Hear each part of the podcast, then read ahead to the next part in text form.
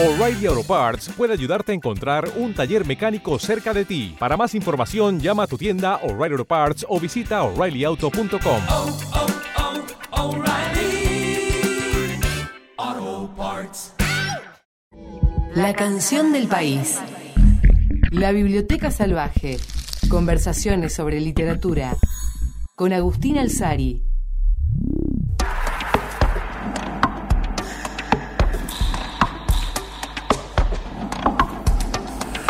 Bueno, nos metemos en el mundo de los libros, en el mundo de la ficción. ¿Cómo anda Agustín Alzari? Buenas tardes, ¿bien? Muy bien, Perry. Y bueno, muy contento con lo que tenemos hoy entre manos. En este momento vamos a hablar de un libro de cuentos de un escritor rosarino, ¿es así? En verdad no sé si es rosarino, me parece que no. Vamos a ver, no sé, yo creo que sí. Es un escritor rosarino, Pablo Colacray. Es un escritor bastante conocido en el mundo de los escritores rosarinos. Es uno de los... Por los mecánicos, me ibas a decir. por los ¿eh? mecánicos. No, no, es un escritor ya bien instalado en el mundo, sobre todo del- de la narrativa, del cuento.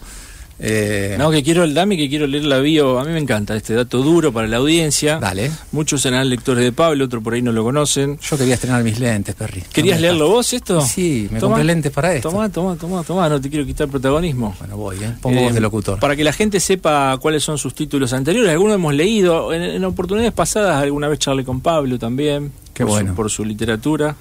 Eh, Pablo Colacray, Noettinger o Noettinger, 1977, creció y vive en Rosario.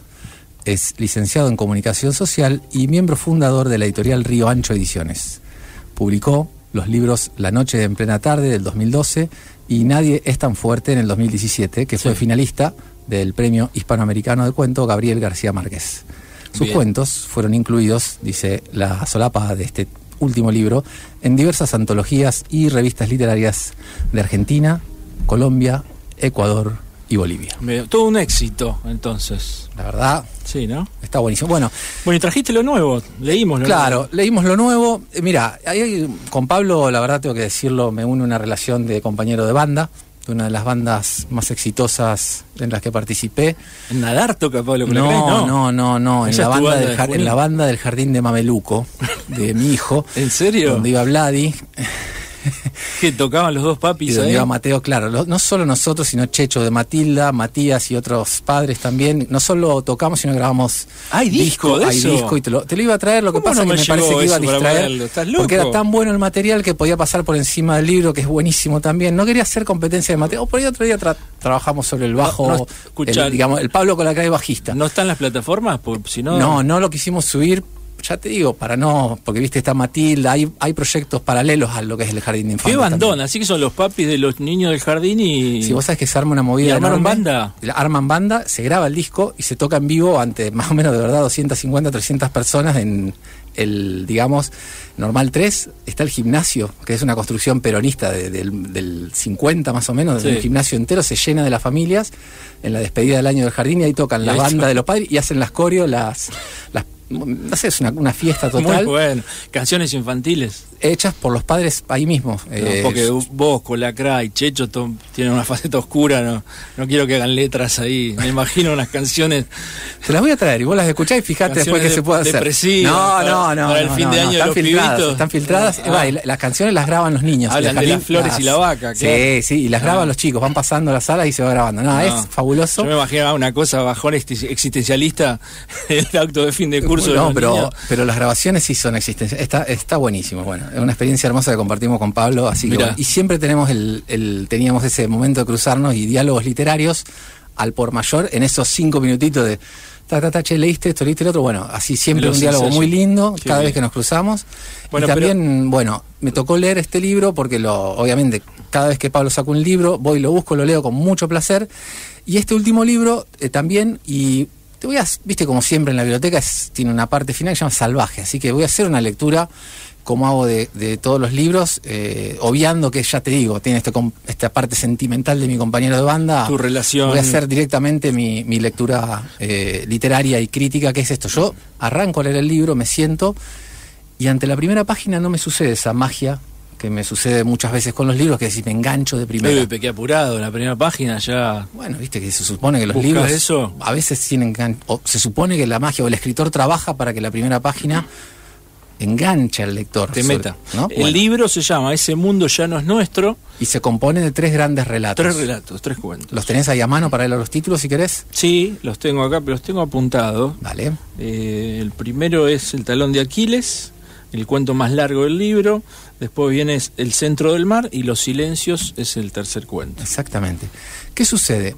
Yo noté eh, una elaboración en el lenguaje y una, digamos, un tipo de lenguaje que, digamos, vi una evolución en la escritura de Pablo hacia un lugar que me llamó la atención. Inmediatamente me di cuenta, porque naturalmente tengo la, el tipo de lectura muy entrenada. No era la primera página, sino el primer relato. Sí, sí, a medida sí. que iba avanzando, una multiplicación que notaba en los ciertos puntos de vista, o sea, un trabajo bastante experimental sobre la lengua y me sorprendió, así que abandoné la lectura, abandoné la lectura por un momento como diciendo, bueno, una pausita, ¿no? No, no me sentí inmediatamente atraído por la lectura, aunque sí por la historia. No ese impulso de sigo, sigo, sigo, como veces te ¿Viste? agarra Exacto, también. sí. pero sí por la historia. Fíjense el paralelo que trazo. La historia sí me había atrapado. La Digo, historia "Ah". se te coló en algún lado. No, la historia sí, me gustaba porque, bueno, va de un, de- de- digamos, alguien que está, se, se sufrió una, una quebradura y está ahí y viene un kiosquero a visitarlo y son unos trasnoches de alguien que, nada, recibe una visita tras- trasnochada en el marco de una familia. Entonces, él, bueno. él se llama, el protagonista que se quiebra la pata, Renzo, eh, no tiene no, nombre. no tiene nombre porque hay una clave Ah, acá no que los cuentos se van intercalando. Renzo es el no intercalando, sino que se van, se van urdi, hay una urdimbre entre los cuentos también, pero Renzo es el que lo visita. Renzo es el que lo visita, es un chabón que trabaja en un kiosco. Sí, pero que a la vez es, es lector también y juegan al ajedrez. Sí. Comparten ahí, hay un, todo Toma- un trabajo. toman sobre- whisky. Exactamente. y charlan sobre la vida en esas trasnoches un poco eh, a propósito que le toca vivir al protagonista porque se quebró la pata, él es docente, quiere subir al bondi un día, se apura y se quiebra tibia y peroné, un garrón. un mal bueno. tiempo, un mal paso, ¿no? Sí. Bueno, pero ¿qué, me sucedió? Al, al otro día, cuando retomo la lectura, ya no pude dejarlo. Y me tomó un día más terminar el libro completo. Es decir, una vez que el sistema del libro, es decir, las leyes que el propio libro maneja, que son esta experimentación, Te hizo juego en tu hizo cabeza. juego en mi cabeza, las historias me atraparon, la multiplicidad de voces jugó a favor y me empecé a dar cuenta de muchas cosas que me interesaron y por eso lo traigo acá a la Biblioteca Salvaje para compartirlo con las y los oyentes y con vos, Perry, eh, que- que tenemos siempre esta charla literaria y bueno, y, y me gusta la idea. ¿Qué es, ¿Qué es lo siguiente? Pablo, como todos sabemos, o mucha gente sabe, eh, tiene un, un taller literario muy, muy exitoso y es uno de los referentes y, y realmente logra, digamos que muchos de los, de los temas y de las cosas que, que, que uno imagina como parte de un taller, que toda esa experimentación, Sí. bueno, está tematizada, pero no solo tematizada, o sea, hay, digamos, se vuelve, el taller se vuelve un tema adentro del propio libro, ¿no? Y no solo se vuelve un tema dentro del propio libro, sino que las distintas experimentaciones con las distintas voces, los puntos de vista, las distintas posibilidades que un relato abre, es decir, ¿qué pasaría si tiene otro final? ¿Qué, pas ¿Qué desenlace puede haber si este personaje, a partir de este nudo, no voy a quemar los cuentos, pero ¿qué pasa? El, el segundo cuento en ese sentido es brutal porque El centro del mar de la pareja de, de la, de de la Sofía pareja, y, claro, y el que dice, bueno, a, a partir de que se entera de una infidelidad, ¿qué, ¿qué pasa a partir de ese nudo? Y depende del narrador, van a suceder diferentes cosas. Entonces me di cuenta de las posibilidades infinitas que Pablo, el escritor, Sí.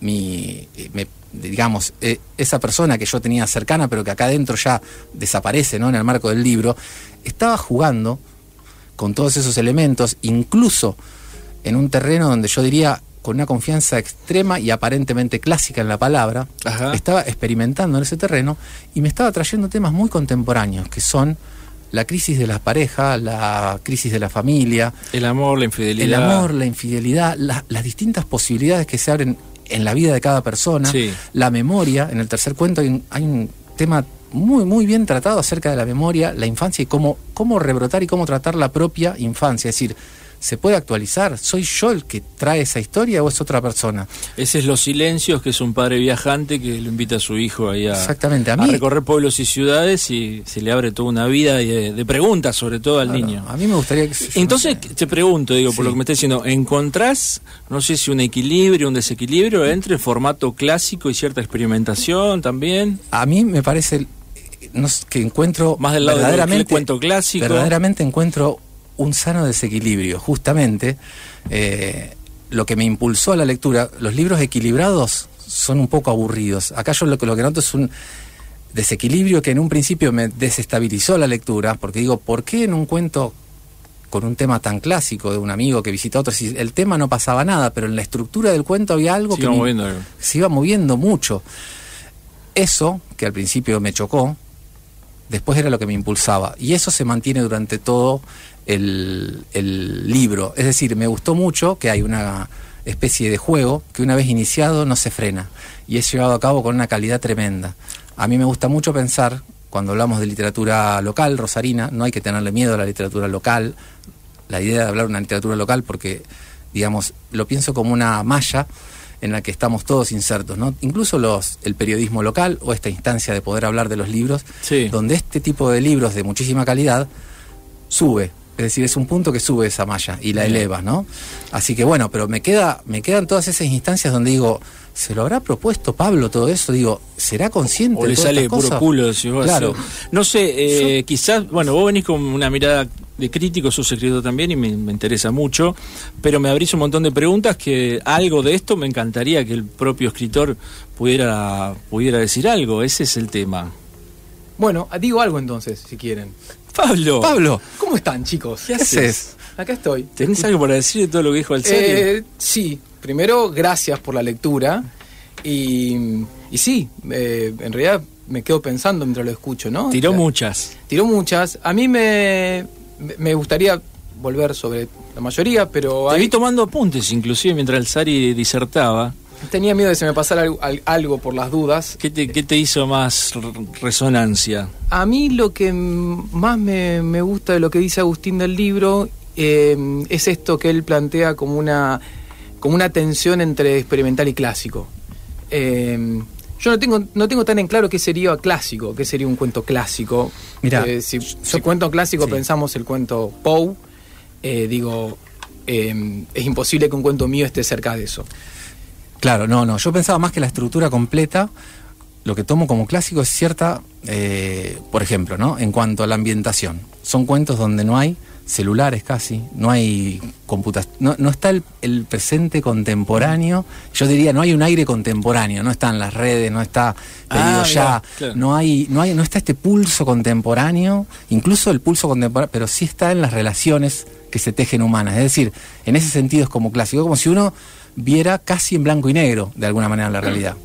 Bien, sí, totalmente. En realidad los Más que en la forma del En cuento, ese digo. sentido, por ejemplo, los cuentos están pensados y creo que hasta, no sé si hay alguna referencia, tienen 20, 30 años en, en- en- en el lugar. No, me- no me acuerdo si hay eh, temporalmente, ¿no? Escritos hace Interesante. 20 años. No, no, están No. escritos Ahora, ahora. Pero la imagen, eh, Ah, la, imagen mental para muy mí de lo, del momento de los personajes, eh, yo no me acuerdo si en algún momento del texto, los textos aparece, pero la imagen mental que yo tengo son fines de los 90, son principios del 2000, en donde suceden las historias, el momento que suceden las historias. En la juventud del escritor, en la juventud de los personajes. En la juventud, claro, del escritor, los personajes eh, en ese momento, sí, eh, me parece que están pensados en ese, en ese, Mirá. en ese momento. Cuando se supone que pasan más cosas. Se supone. Se supone. Se supone. Sí, y sí, y hay un motor ahí, no sé, pero mira vos, así que por eso ahí está la respuesta que no encontrás como los elementos de la contemporaneidad. claro, claro. Y lo otro, con respecto a lo, a lo experimental, eh, yo lo. No, es una palabra a veces como, como puede llegar a sonar pretenciosa y no quisiera, eh, pero vamos a decirlo así. Sí es cierto que en este libro me propuse hacer cosas que no había hecho antes yo, en ese sentido, digamos, experimental en ese Claro. sentido de, de mi propia Exacto. de mi propia Exacto. producción, ¿no? No hay, no hay nada en el libro que vaya a revolucionar la historia de las letras, ni nada que se le parezca, no, no es experimental en el sentido, ni, ni creo yo, de que provoca un tipo de dificultad de lectura. Pero sí es cierto que hay algunos eh, elementos que, que yo me propuse y diría eh, bastante conscientemente a priori, antes de empezar a escribir el primer cuento, eh, que había cosas con las que yo quería experimentar, si se quiere la palabra experimental en ese sentido, Claro. yo quería Moverte. Porque vos sos consciente como escritor de lo que hiciste, tus libros tienen el primero 2012, salió La Noche en Plena Tarde, Nadie es tan fuerte, es del 2017.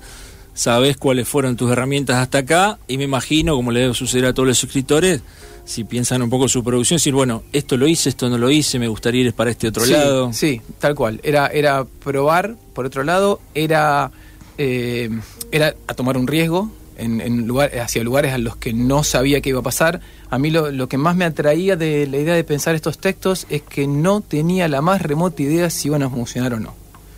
No sabía si iban a funcionar. Digo, hay, un modelo, hay un modelo de cuento Sí. que, que aparte, no solo por haber escrito, sino porque coordinó talleres, uno se la pasa desarmando y armando cuentos. Sí, sí. Entonces hay un modelo de cuento, yo ya sé que funciona, yo sa- sé cómo funciona un modelo de cuento. Ya leíste miles de tus alumnos y Sí, pero aparte porque trabajás de eso, ¿no? Es lees como- de, autores, sí. Esto yo no sabía si iba a funcionar. Eh, no tenía, la, no tenía la, la convicción a priori de que iba a funcionar. Y, y eso me, me, me- me sedujo como proyecto. Em, Y lo- Sari está buscando acá Sí, como algo, no sé, claro. una Sí. cita. Sí, claro, eso es, es y mira, me gusta mucho, por ejemplo, en, es- en el cuento, en el segundo cuento, dice, antes de admitir el fracaso, antes de tener que enfrentar abiertamente la derrota, decidió dejar de escribir. No decía para siempre, no ponía plazos, no dramatizaba, simplemente ya no escribía. Entonces, aprovechando el resto de prestigio que le quedaba, abrió un taller de escritura y dejó el trabajo en la pinturería. Ahora usaba las mañanas completas para leer y estudiar y corregir los textos de sus alumnos. En el taller enseñaba, sin decirlo, las mismas cosas que enseñaba Espósito. Daba los mismos ejercicios, los mismos consejos. La mayor diferencia era que Facundo era más vehemente y estricto a la hora de las devoluciones. La escritura no es para cualquiera, sostenía. Si algo quiere una devolución, alguien quiere una devolución compasiva, que vaya a otro taller. O mejor, remataba, que se dedique a otra cosa. Digo, es- esto. ¿Sos vos? no, pero este límite es a lo que yo me refería. Me gusta leerlo y ponerlo en, en palabras del mismo libro, ¿no? Sí. En sus palabras para, para tematizarlo. Traje otra pequeña cita y podemos seguir dialogando si les, Dale. eh, si les parece. Eh, dice así: Si esta historia la escribiera a él, los personajes no cambiarían. Sus inte- intentos serían vanos. Pasaría horas laxas, aburridas y en silencio. Al día siguiente volverían a su casa. En la ruta verían pasar los postes de luz, uno tras otro, uno tras otro, uno tras otro, grises, irreconocibles, monótonos. Después todo seguiría igual hasta que en unos meses, sin ninguna pelea de por medio, sin lágrimas, sin escenas melodramáticas, se separarían definitivamente. Y sería algo más que pasa en el universo, algo insignificante y trascendental, como el nacimiento de una planta o la muerte de un pájaro. Bien, eso es el centro del mar, el segundo cuento, en donde el protagonista, que ahora te iba a preguntar, como en los otros cuentos también, escribe, no- qué estás queriendo escribir. Es un libro que, como sucede, yo lo noto al leer tantos libros contemporáneos, que está atravesado por el mismo oficio de escribir. Los escritores escribiendo de sí mismo y sus conflictos, y los conflictos son de amor y de familia, pero siempre hay un escritor en esa familia o el que narra. Acá el tipo se va con su mujer al mar y su hijito, sospecha que ella tiene un amante y eh, va ensayando posibles definiciones de, ese, de esa ruptura, de esa relación o cómo lo escribiría. Eh, ahí Pablo, bueno, nada, te pregunto, yo lo, cuando leía el libro también sentía, quizás exagero mucho, pero que también era un ensayo literario. Más allá que son relatos, dije, hay, hay mucho de eso. ¿No llega a eso? ¿Qué te parece? No, no sé, pero no sé si llega. a No al estilo formal de No, un pero- ensayo que pero uno lee. que claramente hay una búsqueda. Hay mucha reflexión sobre cómo Sí. escribir, qué escribir, qué decir, qué no se puede sí, decir. Sí, eso es otro, bueno, ahí lo, lo marcaba también Agustín, ¿no? Es, fue otra, creo que Agustín lo dijo ahí muy bien en ese momento, él usó una palabra, ah, él di- dijo, por eso me anoté, ¿vieron? Porque, Sí. eh, decía tematizar el taller. Eh, yo coordino talleres hace más de 10 años y estoy todos los días adentro de un taller.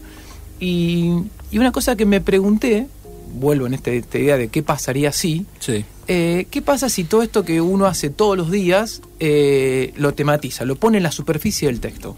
Ya no está funcionando abajo del texto como lo que me permite a mí construir un texto narrativo, sino que los personajes digan esto mismo que yo digo casi todos los días. Eh, y esa era una prueba. ¿Qué pasa esto, no? Digo, como, como cualquier otra tarea, digo, cuando uno lee una novela donde el personaje es un, no sé, un obrero metalúrgico, habla sobre su oficio. Eh, si la- ese personaje es un abogado, habla sobre cosas de, de abogacía. Si está en primera, bueno, porque vos cuan- Sí, contar en, cualquier en primera o en historia. tercera, pero digo, el mundo del... de- ¿Y qué pasa si yo ponía en la superficie... La vida de un eh, escritor. La vida, sí, pero fíjate que no es tampoco de... eh, no es un eh, es- no es un académico, no es un crítico. No, no, es- está muy bueno el detalle de- que dice Pablo, porque es un coordinador de talleres, que tiene que ver con que no es No, académico. pero es un escritor, porque en este cuento él. Sí, un, un escritor con un primer libro muy exitoso. claro, él fue que muy exitoso y después tiene miedo porque Por no eso- se puede sentar a escribir. Eso lo pone al libro para mí en un vértigo. Por eso digo esto de que una vez que el libro, que entras en Por eso lo que dice Pablo de esta, de esta experimentación, eh, charlando el libro con, con otro amigo, antes de traerlo acá, también le decía, una vez que entras en la lógica del libro, y está bueno, para a mí me funcionó muchísimo, por eso lo quería compartir, es- porque es verdad, es experimental.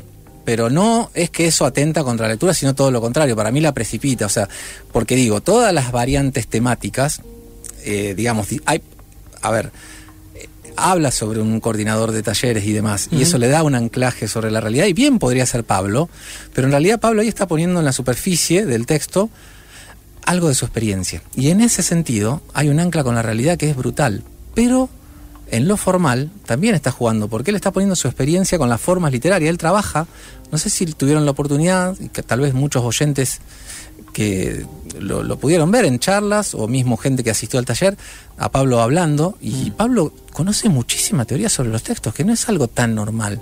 Es decir, yo lo escucho hablar a Pablo y digo, ¿cómo sabe tantas cosas? Bueno, pero es docente de taller Bueno, literario por hace eso, mil años, ¿no? por eso, pero ¿Cuántos eso, estando en el texto, es muy entretenido de Claro. leer. Es decir, ¿qué pasa si ahora salimos para acá o para allá? Y yo digo, ¿cómo hace ahora? Sí, lo va filtrando, a mí me parecía, bueno, pero te damos la palabra a vos, Pablo, también, pero no querés quedarte en eso. Como que. No, bueno, eh, Yo notaba que decir, bueno, esto lo tiro como no me sirve. Lo tengo que.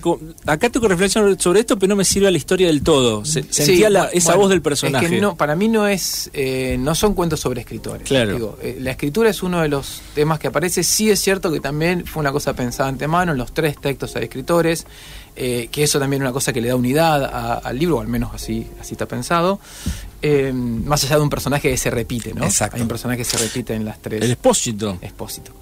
Eh, pero la idea, las historias, y es más, me ha- el objetivo del texto, las lecturas siempre, el objetivo del texto es que lo que nos quedan son las historias, por ejemplo, del último cuento me dice la gente el viaje del padre y el hijo, Sí. no del el escritor que está escribiendo. Totalmente. Ese ¿no? recuerdo. Total. Totalmente. Es- la escritura es una excusa que me sirve a mí para, para articular los textos, que me sirve para, para extender los textos, porque la idea de que los textos sean más largos también aparecen como temas paralelos. ¿no? El otro día Totalmente. leía, leía una entrevista a Askilsen, un cuentista que a mí me gusta muchísimo, y que Askilsen decía que eh, escribía corto porque si se extendía entraban temas paralelos. Sí, yo lo sentí más en el primer cuento, inclusive eso. Y el primero ya tiene una búsqueda, el primero tiene una búsqueda casi... ramificada. Sí, sí, el primero está más buscado todavía eso, que se abra más todavía.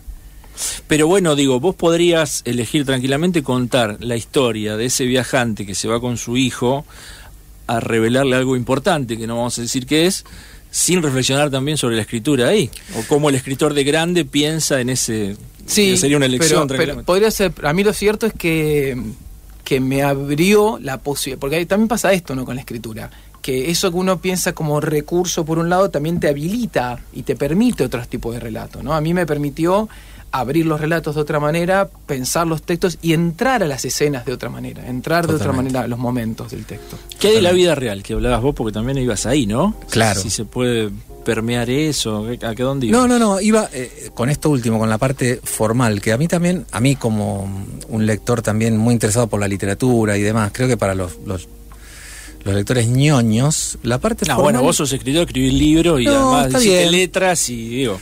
Bueno, entonces los lectores mega ñoños, vamos a ponerlo así. bueno, eh, la parte formal, que yo lo, lo dije hace un ratito, eh, yo creo en las formas. Es decir, yo me parece que las formas moldean los pensamientos. Eh, esto que decía Pablo, la forma de abrir un cuento involucra qué tipo de historia vas a contar. Si vos lo abrís brusco, derecho, derecho viejo, la historia no va a tener esa sutileza, porque ahí en ese cuento, en el final, hay un adulto que está decidiendo de qué manera va a contar esa historia que es de la niñez. Ese punto de vista Mm. difiere mucho de que si es un cuento donde un escritor te cuenta una historia directamente, O te lo narra el niño también. exacta, ¿eh? o la narra un No, no. niño. Y eso, eh, digamos, por ejemplo, tiene que ver con el tipo de, temple que tiene ese niño, digamos, habla del, del, del temple del personaje, porque ese niño va a tomar una decisión acerca de un secreto que tiene que guardar, muy importante. Pero entonces ese secreto que guarda le permite llegar hasta, hasta el momento del cuento en que es narrado. Entonces digo, hay una imbricación entre lo que la forma que se elige contarlo y esa decisión formal que elige Pablo. Bueno, Como con la de Pablo ahí, lo que dice Alzari. Sí, totalmente. Sí, la, la, la, la, la forma es la llave de los relatos. Es, es la llave. Háblenme de la forma, loco, que son artistas y todo Y- es la forma, la forma, es la que- forma. Es que ¿Cuál es esa lucha encarnizada con la forma? Y es encon- eh, a ver, es, es- es curioso. A veces, a veces es una lucha encarnizada y a veces la forma. Y, eh, por ejemplo, a mí ese cuento final eh, eh, lo escribí muy rápido, pero porque lo primero que yo tenía una un boceto de la historia. Mm. Y lo primero que se me vino a la cabeza es la frase con la que arranca el cuento, que es, eh, una vez, eh, Rodolfo Walsh una vez se enfrentó a un cuento que no se dejaba escribir. Sí, Eh, entonces a partir de ahí eh, dije, claro, tengo notas, no tengo un cuento, tengo notas sobre un cuento. Y, y cuando una vez que propuse, me propuse ese ejercicio, eh, después fue sentarse a escribir en, en ratitos, en momentos, y como también el texto tiene esta cosa de fragmentos y de notas cortas, me permitió ser escrito en momentos eh, cortos, de plazos muy cortos. Ah, mira, sentaba un café, dos o tres notas, sí. Todo el libro tiene un trabajo de, de como está escrito de fragmentos, un trabajo de, em, de montaje. sí, cierto collage se nota ahí en Sí, la. y mucho está separado, inclusive, que es una cosa de diseño, pero te se habrá servido por esos Sí, asteriscos. pero está pensado así, está escrito Claro. así y después está trabajado el montaje Claro. de la, del orden de las de los ah, fragmentos. mira vos. Eh, Eh, ha- había cosas que no estaban en ese orden también. sí. Y porque son como entradas en algún sentido, de separadas por asterisco, Exacto. que por ahí no sé si es tan común en los cuentos o en las novelas, no lo ves tanto. Eh, Más eh, en los capítulos. Sí, hay algunos, sí, hay algunos autores que lo hacen, pero sí, y, y lo que tienen que me permitían a mí el trabajo ese fue cierta independencia. Mm. ¿no? Los fragmentos tienen cierta independencia. De hecho, por ejemplo, a mí me invitaron a leer hace poco a Buenos Aires y del último cuento yo saco fragmentos y los leo y parece que fueran un, o- Claro, un relato, digamos, Es un relato, claro. Armo, claro, armo como una, como una Claro, historia aparte. un hilo Che, Pablo, y decime algo para los lec- el lector común, ¿no? Para estos críticos despiadados, sin alma, que te, te desculan todo el cuento. Porque hablábamos también de esa tematización que al principio lo mencionamos y quedó medio ahí atrás, eh, las relaciones humanas, el amor. ¿Qué, va a encontrar el lector acá? ¿Qué sentís que, dejaste en estos tres cuentos? Eh, me parece que también Agustín lo dijo. ¿eh? Es- son eh, las relaciones contemporáneas, eh, padre-hijo, relaciones de pareja, lo, lo doméstico, que, so- que es el mundo. A ver, en este, este, en este libro yo intenté probar cosas nuevas desde lo formal, cosas que me interesaban a mí, que me desafiaban a la hora de escribir, pero los temas son los mismos de los dos libros anteriores. Vos venís mucho en ese mambo de, sí, de Son- pensar así son- las relaciones, el Es amor. así, recontra. son, son, son los temas que, que, que me motivan, que me convocan. ¿Viste? Hay, hay como diferentes teorías, pero en general si los temas no los elegís. Los temas son los temas que a vos te interesan realmente y, y las cosas que, que me tocan Sí. y, y sobre las cuales uno quiere, quiere escribir. Y también muchas veces eh, relacionado con la literatura que uno escribe, ¿no? O que uno lee. que uno Sí, sí, lee. sí. ¿Sabés Eh, que a mí me pasó leyendo uno de los cuentos? Me dije esta mañana, estaba leyendo y digo, che, qué cínicos los personajes. Y, y, y acto seguido, en el cu- cuento siguiente, me revelabas esa postura también. Dije, ah, mira, sí, el mismo escritor reflexionando sobre el cuento, notaba que se hacía cargo de esa separación del romanticismo, de ver la vida. Sí. Sí, eh, hay, hay una discursividad, sobre todo del, del personaje del segundo cuento, que, que tiene ese, ese, ese punto eh, que, que se, se separa ahí, ¿no? Pero en realidad, si vos lo ves al Está tipo, remetido, sí, sí. está- eh, lo que le pasa es otra cosa. metido ¿no? en el Y quilombo. Se parece mucho más a una dificultad real de asumir sus sentimientos. Totalmente. Porque que- en el primero vienen como los dos chabones charlando, dos varones Sí. heterosexuales hablando del amor, pensando la vida. Sí, desde punto de vista distinto también, ¿no? Me Sí, parece que sí, ahí el, sí. el- el- para mí la sensación, ¿no? Es el- el kiosquero tiene como también una relación mucho más eh, eh, Qué lindo esa relación, ¿eh? Con, con el- Ah, Perry con le ella. encanta, porque Perry es, como te decía hoy, eh, un hombre de la noche. Le Ah, encantó lo del kiosquero. no, la me gustó- noche. me gustó esa No de la noche, de perdón, quiero aclarar, no. es- No salen, se quedan en casa charlando. Eso. Dos amigos que se acuestan tarde. Pero bueno, eh, eh, Renzo le cuenta cómo avanza o no con, con esta chica Laura. Ajá. Eh, y en el segundo cuento hay como otro tono, ¿no? De ese escritor un poco Sí, más. bueno, está el escritor es- está, está en primera, ¿no? Ya está con no, no, en realidad no está en tercera, pero digo, el- el- el- está mucho más cerca de ese escritor que me parece a mí que eh, que es un personaje también menos menos y decir menos atractivo, es, menos querible, ¿no? Que Renzo, Claro, pero porque se distancia, exactamente, Porque- se distancia a propósito también. Es un poco asqueroso el tipo en el sentido de. El, el prototipo, en el sentido de que dice, si lo escribiese yo esto, se le- lo haría tal y tal y tal, y, y los tópicos que te da es como una cosa más fría, sin melodrama, Sí, sí, pero sí, lo que está viendo un pedazo de melodrama gigantesco Total. donde se está comiendo la cabeza, de alguna manera me hace acordar a lo- el- el- el- la, la película esa sobre el, el vecino, ¿cómo se llama? La de... ¿El hombre al lado? Sí, el hombre al lado en el punto, viste, de que se cruzan dos mundos también Ah. ahí, un choque de, de cultura, Sí, sí, sí, pero sí. adentro del mismo, digamos. el arquitecto con el cordón. Claro. Él quisiera, o sea, él reniega de todo romanticismo, pero él daría su vida porque su historia sea una historia de amor romántica. Pero y 100% no- y, porque y no su lo mujer puede esté recontra enamorada de él y, y le haya... No, hay, hay un par de, de- Por eso digo que hay...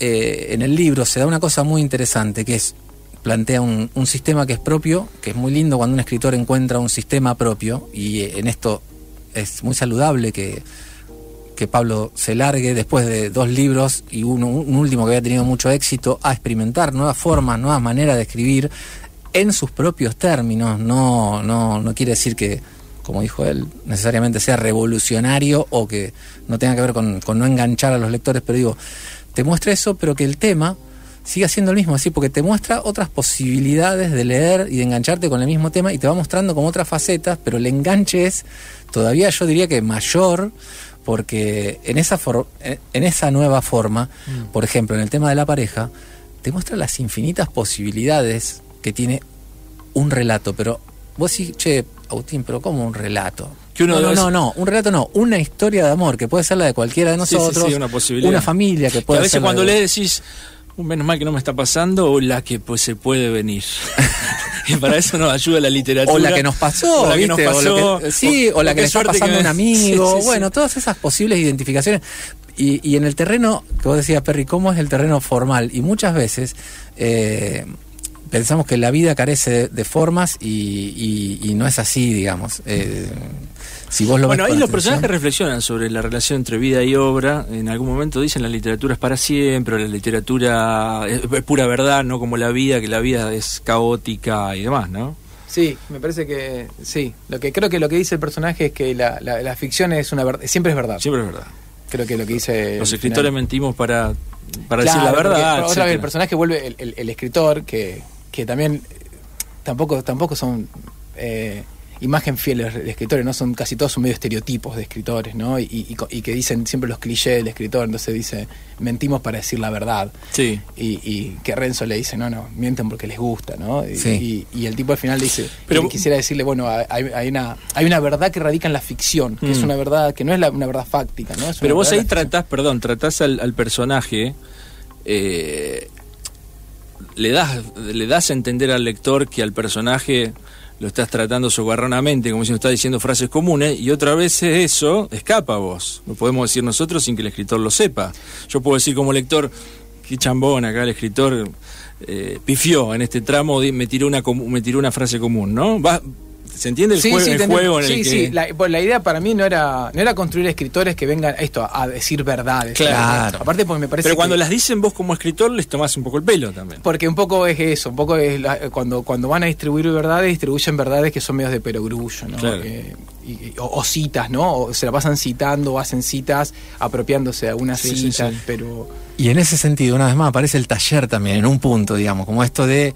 Son cosas como preclasificadas también. Por eso digo que afloraba mucho, a mí me interesó mucho cómo tu mundo, lo- o lo que yo imagino tu mundo, que capaz que no tiene que ver nada con el au- no tiene que ver con nada, pero. ¿Vos le querés sacar la ficha de la vida personal? a no, ver si al revés, de- al revés, al revés, porque en definitiva no, pero me, me interesó a mí eh, la utilización, porque me, me gusta mucho la posibilidad de que el propio mundo aflore en algo que no tenga que ver con un diario.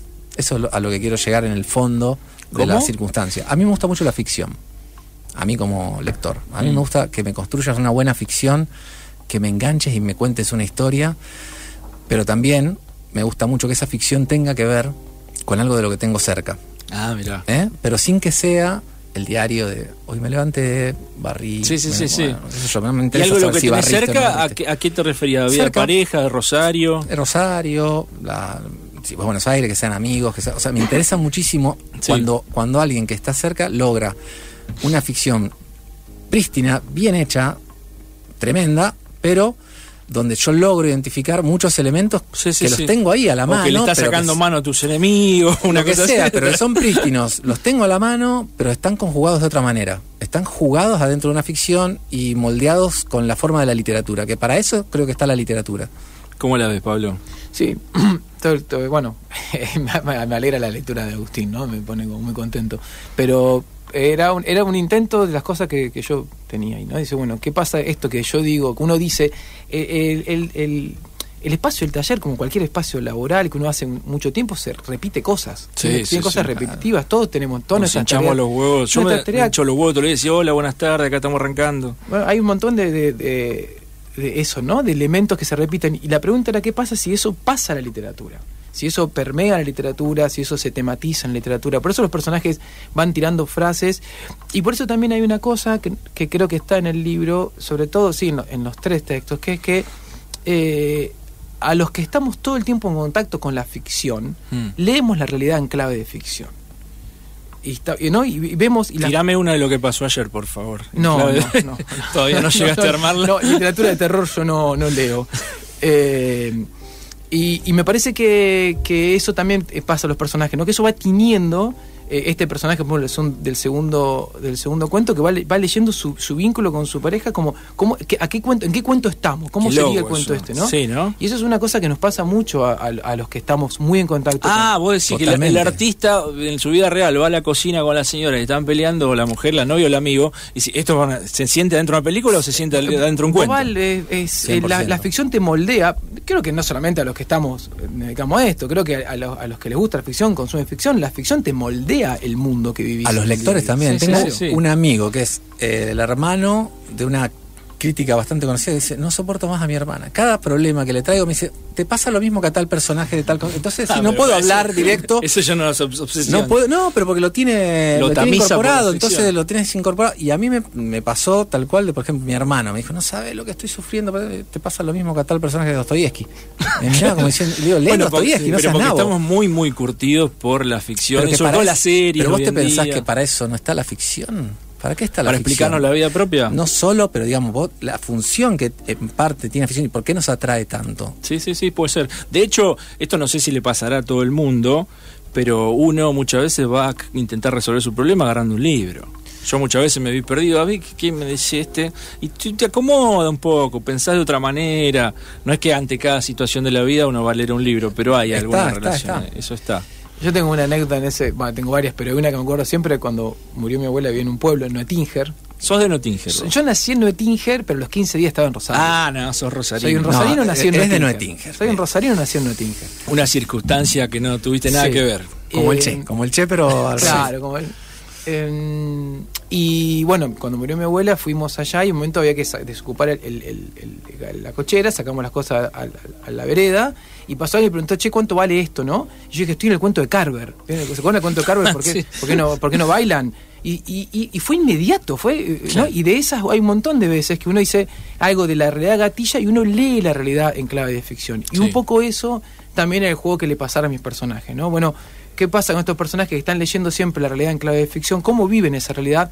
¿Y cómo me permite eso eh, hacer ese juego entre realidad y ficción, que Sí, en sí, general sí. nos gusta siempre? eh, y cómo se permeaba, y cómo se permeaban esas dos eh, esas dos sustancias, no sé qué, cómo, cómo nombrarlas, ¿no? Y me parece que un poco, bueno, el, juego, el segundo cuento en particular juega más con eso porque abre más posibilidades. Sí, sí.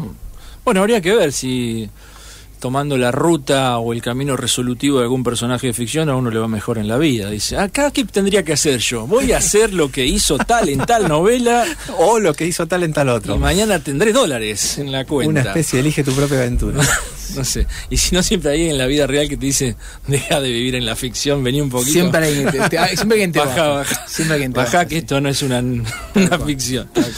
Che, bueno, esto que hemos hecho, no sé si una entrevista, charla, me gustó porque con Alzari acá, y a mí me pasa con todos los columnistas eternamente, también nos la pasamos ahí reflexionando sobre la forma de la que nos cansamos, de la que intentamos reenamorarnos de nuevo. Y hoy jugamos un poco con Pablo Colacray, este invito, eh, escritor invitado de- del programa, a partir de la salida de Ese Mundo Ya No Es Nuestro, el libro de cuento nuevito de Modesto Rimba, por esa editorial, está en las librerías, vayan a Buchín a comprarlo, otro auspiciante. ¿Lo presentaste? ¿Lo vas a presentar? Lo ya? presenté el año pasado. Ah, El año pasado. El año ya. pasado, sí. Bien, tiene, tiene su tiempo. Se nos fue el programa, ¿eh? nos quedan tres minutos, así que no sé, Alzari, si querés tirar una máxima final.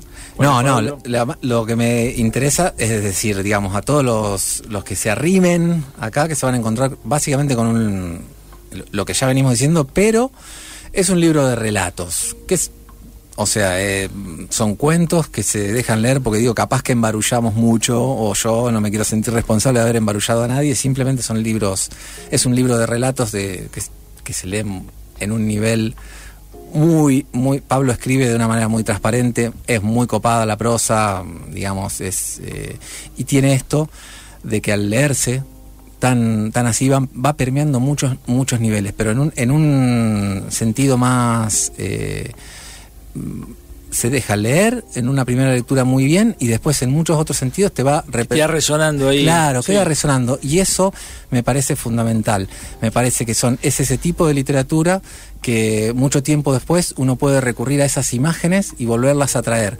Eh, el, el último cuento, el viaje ese, es muy probable que dentro de 20 años me diga, ¿te acordás del viaje en auto? Del Sí, la imagen, te acuerdo". queda la imagen, Sí, me lo voy a acordar. Es muy probable que el juego de ajedrez a la noche me pregunte, sí, me lo acuerdo perfectamente.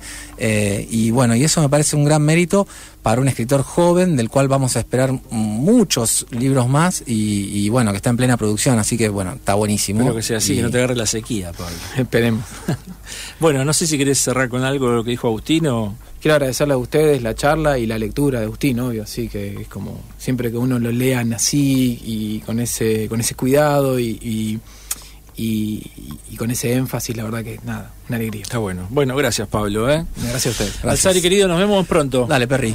La canción del país.com.ar Música, literatura, cine, teatro, arte, poesía. La canción del país.com.ar